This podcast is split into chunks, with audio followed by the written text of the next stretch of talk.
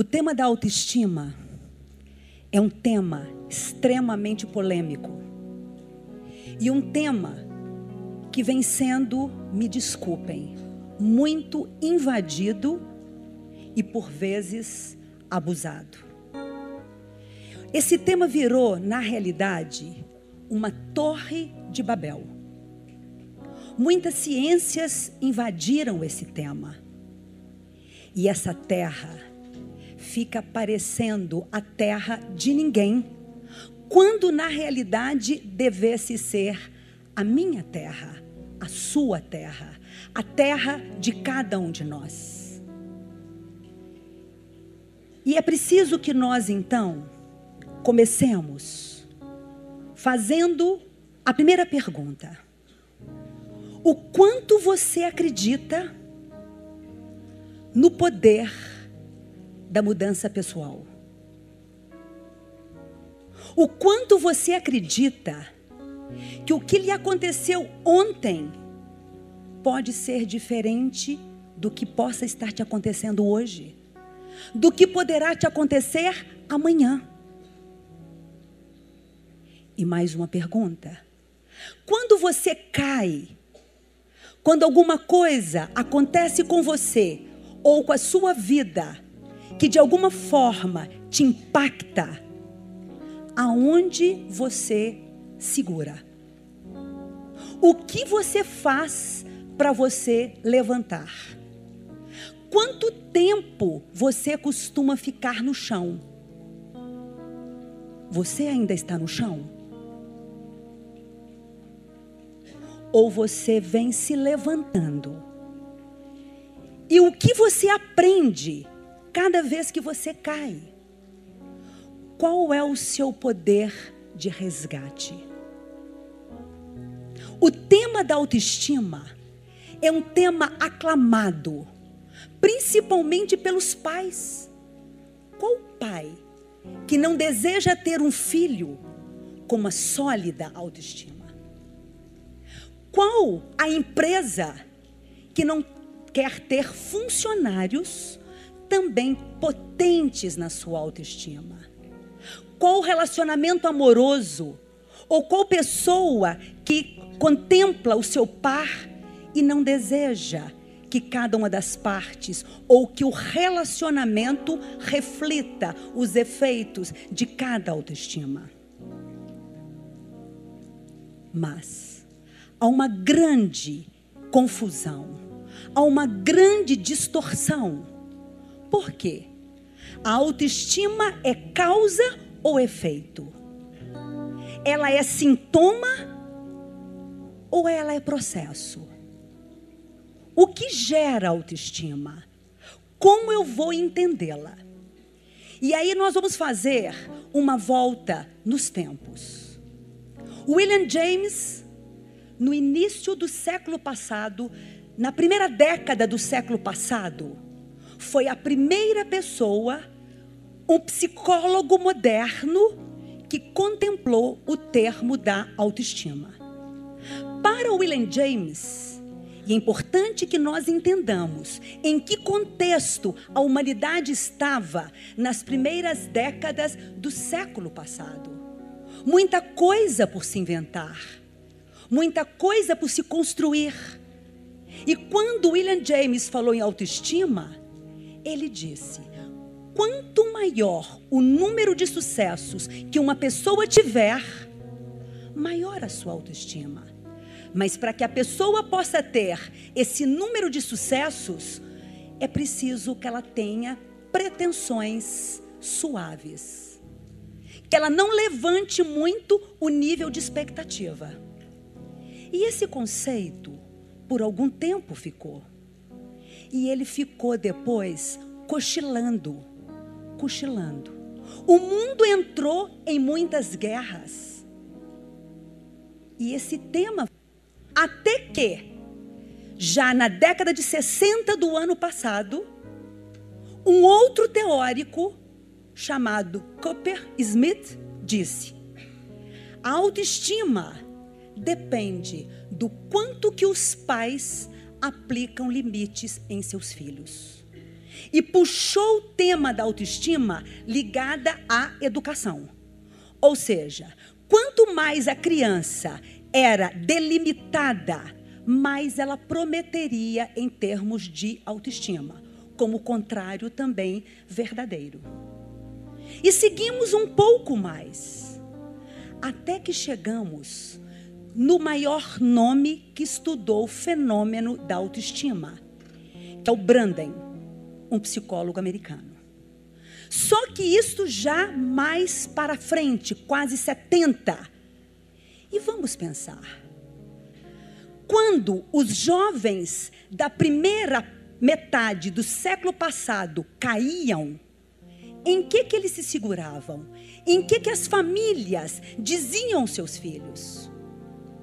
Na primeira metade do século passado, o valor Deus, o valor família, o valor comunidade estavam muito presentes.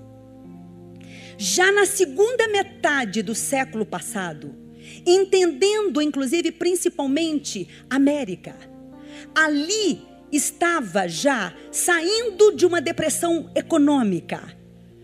O país já estava realmente num clamor de riqueza, os Estados Unidos já estavam num clamor de riqueza muito potente.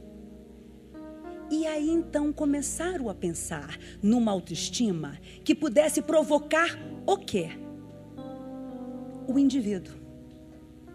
Eis que, quanto mais focaram autoestima pensando no indivíduo, curiosamente, tanta pesquisa, tanta ciência, tanta gente trazendo grandes contribuições, mas inversamente, o mundo que poderia estar em melhores condições se deprimia. Nunca se teve um índice tão grande por volta de 70 e 80. Nunca se tinha tido um número de separações tão grande. E eu pergunto a vocês: o dilema é esse: quanto mais se abordava a autoestima, mais depressão se tinha. E eu pergunto a vocês: qual é a relação? Nesta época, as escolas estavam todas praticando e ministrando educação com as famosas estrelas douradas. A escola tinha abortado notas quantitativas a avaliação era qualitativa. E as professoras das escolas, principalmente da Califórnia, que foi o, o estado pioneiro no estudo de autoestima, fazia com que as crianças repetissem para si mesmas: eu sou especial. Eu posso. Eu vou longe. E eu pergunto a vocês: se é que isto resolvesse, por que tanto transtorno emocional? Principalmente porque a, a psicofarmacologia já estava tão avançada. Como explicamos isto? O que vocês acham de uma criança que tem o que eles chamavam lá o medalhão mágico? A criança segurava o medalhão mágico, ali tinha um espelho e ela trazia o medalhão na frente e ela falava: Eu sou a minha própria mágica. Queridos, quanto mais se estudou autoestima e se contemplou a autoestima baseada no indivíduo, mais as pessoas se deprimiram. Quanto mais pensou-se em autoestima, em promoção de fazer o outro se sentir bem, mais ele se sentiu mal. Para eu dizer-lhes que o que, que faltou? Faltou menos individualismo, mais comunidade, menos um olhar para si e mais um olhar para o outro, e mais um olhar para o transcendente. E aí muda tudo. Quantas teorias, quantas psicoterapias ficam focadas em terapias de ego? E o ego infla e quando o ego infla, a pessoa esquece e abandona o elemento principal, que é o ceder, que é fazer o bem. quer dar a vez, quer aprender com o outro. Então, falar em autoestima não é colocarmos o foco no indivíduo. Falar de autoestima é colocar o foco em Deus, na comunidade, no outro. E aí sim, nós podemos então começar a nossa conversa. Quantos filhos são criados ainda sob a influência dos superlativos? Você é o melhor da sala. Melhor em relação a quê? Quem que dá base do que para se constituir? E os superlativos, os comparativos, aprisionaram as pessoas. O que liberta as pessoas é trabalhá-las no contexto do outro, no contexto da coletividade. Aí sim, aí vem toda uma corrente posterior de Martin Seligman que trata a imunidade psicológica, para que nós façamos a imunidade psicológica, para que possamos ser pessoas mais fortes, nós temos que estar dentro desse princípio. E aí é com muita alegria que eu vejo a ciência se rendendo à fé. E quantas pessoas no atraso, quantas psicoterapias que ficam longínquas, quando nós poderíamos encurtar caminho. Quantos pais se veem na solidão da educação, quando poderiam atrair os filhos para este recinto, para esta oportunidade, para este princípio, porque aí nós teríamos menos solidão, nós teríamos menos depressão. E quais são então os verdadeiros pilares da construção da autoestima? São vários pilares. O primeiro pilar, para que você tenha uma autoestima boa, o primeiro não está na, na ordem de importância. Nós vamos chegar naquele que realmente é o pilar mais importante, que eu vou deixar para o final. Mas o primeiro pilar é viver a vida com consciência. É viver a vida com realidade. É tirarmos os nossos óculos. E é nós nos conferirmos se aquilo que eu estou pensando sobre mim, sobre o outro, confere. É fazer a ferição a cada momento. Porque mais do que a opinião do outro sobre nós, o que mais destrói é a nossa própria opinião sobre nós mesmos. E dentro de viver conscientemente, significa você viver num plano de realidade. Para que eu viva a realidade, hoje, no dia tal de maio de 2016, nós todos aqui. Quantas vezes nós passamos por experiências que depois nos, arrependemos delas e pensamos: por que, que eu não avaliei melhor? Por que, que eu me precipitei? Por que, que eu não fiz prós e contras? Por que, que eu não fui mais devagar na decisão daquela situação, daquela escolha? Quantas pessoas me dizem, Patrícia, há algo em mim que me diz para eu não permanecer nesse relacionamento e permanece. Então, viver conscientemente é você não duvidar daquilo que uma voz sábia tem e diz a você. E você que se ensurdece. Viver conscientemente significa você ter uma visão de realidade. É o primeiro.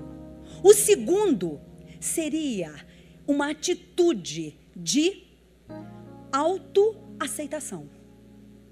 A autoaceitação como segundo pilar, ela tem três subtipos. O primeiro subtipo da autoaceitação é a gente se colocar do nosso lado. Quem está aqui do seu próprio lado ou está contra você? Autoaceitação é você colocar do seu lado. Você torcer para si mesmo. O segundo ponto da aceitação é você também poder exercer a expansão. Porque muitas pessoas, na dificuldade da, da autoaceitação, elas se dividem e elas ficam presas a uma parte. A uma parte que é o corpo, a uma parte que é o resultado acadêmico, outra parte que é o resultado produtivo, o dinheiro, outra parte do relacionamento, e elas não vivem mais a interesa delas. Elas vão viver o relacionamento delas, ou elas vão viver o corpo delas, ou elas vão viver o dinheiro delas, ou elas vão viver o problema delas. Nós somos um todo complexo. E a autoaceitação significa então, para além de nos colocarmos do nosso lado, nós também nos entendermos como um ser, apesar de fatiado, nós temos que caminhar em todas as dimensões da nossa vida. E dentro disto não significa muitas vezes, né, a gente faz um exercício de olhe-se no espelho. Tem pessoas que muito tempo, quando eu às vezes as convido para olharem no espelho, elas não se lembram mais de uma visão tão límpida no espelho. E autoaceitação não significa eu ter que achar tudo em mim bonito. Porque é claro que em tudo em mim não é bonito. O tempo passa. A gente engorda, a gente envelhece. A gente, enfim, sofre uma série de efeitos. Mas autoaceitação é você, apesar de poder não gostar, você reconhece como seu. Você se legitima acima de tudo. E o terceiro ponto da autoaceitação é você honrar-se, é você aparecer. Quantas pessoas se escondem, se escondem e depois reclamam de não serem vistas? Quantos meninos não vão para a biblioteca da escola? Quantas pessoas, né, não ficam em casa amarguradas? Uma outra atitude que nós chamamos de terceiro pilar, autorresponsabilidade. Atitude de autorresponsabilidade. Quem aqui tem menos de 18 anos, levante a mão. São bem poucos. Quem aqui tem mais de 18 anos, levante a mão. Atitude de autorresponsabilidade significa você sair daquela ideia de que o outro é responsável. Se você tem mais de 18, 21 ou um pouco mais, você precisa assumir a sua vida e sair da vitimização e ficar também abandonando as crenças de justificativas que fazem com que você aborte um princípio moral. O princípio moral é de você não achar que o outro está para te servir. O outro não é um meio para você atingir seus fins. Você tem que assumir a sua responsabilidade, quer na doença, quer na saúde, quer no sucesso, quer no insucesso. Isto é fundamental. Repetindo então, primeira atitude, viver com consciência. Segunda atitude, a autoaceitação. Terceira atitude, a autorresponsabilidade.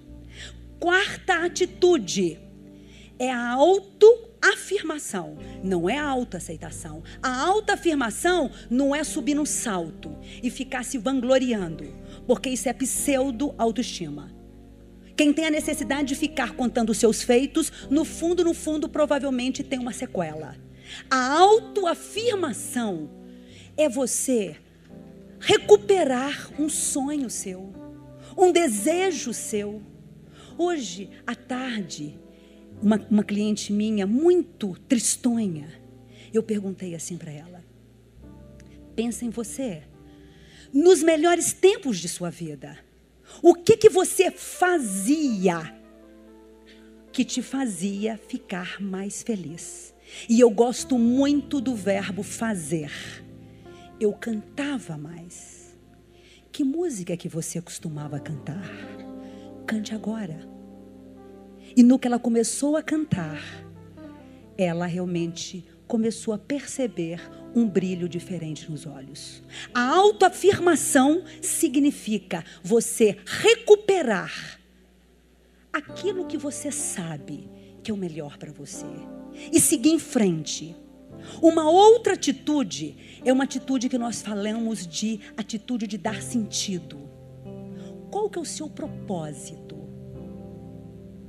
A pessoa sem propósito, sem sentido, ela não se solidifica. Qual é o seu propósito? É ser um bom pai? É ser um bom, um bom cristão? É ser um bom amigo? É ser uma pessoa que faça que tipo de diferença? Qual é o seu propósito? E se é que esse propósito tenha caído para de fora do trem, vá lá, pegue de volta. Qual é o seu propósito? Aonde você quer chegar? O que você quer deixar? Que feito você quer realizar? E quem tem propósito, deixa de ver as dificuldades e olha para as possibilidades. Deixa de culpar o outro e arregaça as mangas. E para ter solução, tem que ter desinstalação.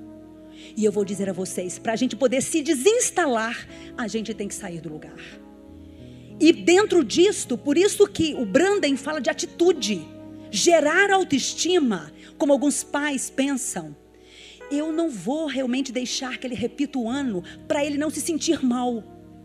E eu falei: peraí, ele não se sentir mal? Mas ele fez algo para tal? Não. Então é importante que ele se sinta mal para que ele possa se levantar e sair deste lugar. Entre então o conceito de sentir-se bem e ser bem-sucedido entre ficar por conta de você produzir efeitos que restaurem no sentimento, provoque ação. E aí sim, atitude do propósito. A última, a penúltima atitude é a atitude da integridade. A atitude da integridade no momento em que nós estamos vivendo um esgoto moral. E o momento da integridade significa você se compatibilizar com seus valores. E em nome do meu valor, eu não vou ser mais uma que vou corromper. Haja o que houver, doa em quem doer, porque assim foi Cristo ainda que sejamos perseguidos. O que você vem dizendo a você mesmo, a você mesma? Eu comecei perguntando quanto que você acredita na mudança pessoal. É apenas uma fala. Uma fala que foi extraída de uma experiência ou porque você talvez tivesse um tipo de mente ainda muito imatura, muito rígida, muito propensa, ou porque alguém com muita severidade te corrigiu de uma forma que não tenha sido boa. E como eram questões muito íntimas, em tempos em que você não tenha feito aferição, você colocou isso dentro de você como uma verdade absoluta. E você foi criando estratégias compensatórias, do tipo: se eu passei a pensar que eu não fosse dar certo, eu passei a me esquivar de me lançar. Se eu pensei que eu não servisse para nada, eu me agarrava a alguém e me escondia e por aí quantas estratégias compensatórias foram sendo usadas de esquiva, de perfeccionismo, de proteção, de dependência, de controle, de comparação, entre outras. É um disco arranhado. E agora eu proponho a vocês que nós ouçamos uma outra voz. Claro que ali dentro do recinto psicoterapêutico. Assim que acontece. Mas eu vou mais. Quanto que nós poderíamos suprimir a necessidade de uma psicoterapia se nós confiássemos no Senhor. E aí eu gostaria de trazer uma passagem de Mateus, no capítulo 22, do versículo 37 a 40. Respondeu-lhe Jesus: Amarás o Senhor, teu Deus, de todo o teu coração, de toda a tua alma e de todo o teu entendimento. Este é o grande e o primeiro mandamento. O segundo, semelhante a este, é: amarás o teu próximo como a ti mesmo. Destes dois mandamentos dependem toda a lei e os profetas. Aqui não tem o terceiro mandamento. Ama a ti mesmo. O segundo mandamento que já fala: amarás o teu próximo como a ti mesmo. Porque Deus acredita que nós já nos amemos. Enquanto criatura, porque Ele é perfeito. E Ele te fez como criatura da criação. Então, Ele acredita que você já se ama. E Ele quer que você o ame e ame o próximo. Mas todo amor, como fonte primeira, vem de Deus. E como o dilema da autoestima poderia ser subtraído se nós confiássemos no amor de Deus? Se nós simplesmente olhássemos para a cruz. A cruz é o símbolo do resgate da autoestima. Porque na cruz nós temos a abundância do amor. Por nós, por você. Muito obrigada.